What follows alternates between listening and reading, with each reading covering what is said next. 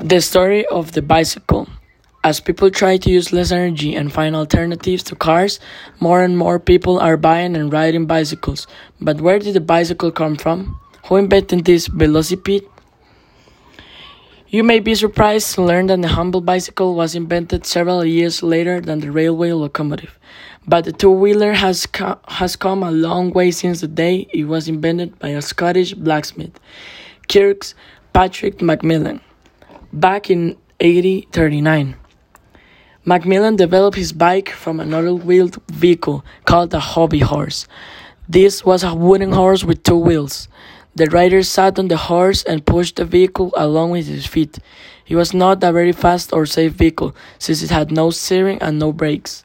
Macmillan nicknamed Macpete modified the hobby horse by adding a system of articulated bars.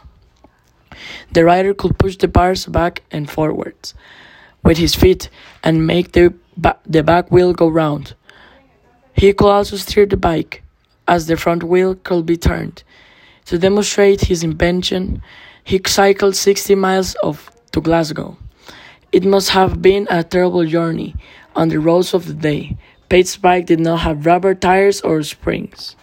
Matt Pitt was not recognized in his time, but other people became interested in bicycles.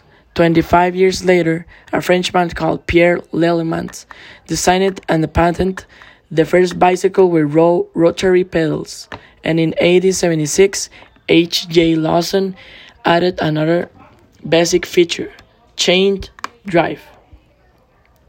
Other features, such as rubber tires and gears, have appeared since then, but the basic bicycle has not changed. Since then, the bicycle has had a magnificent fortune.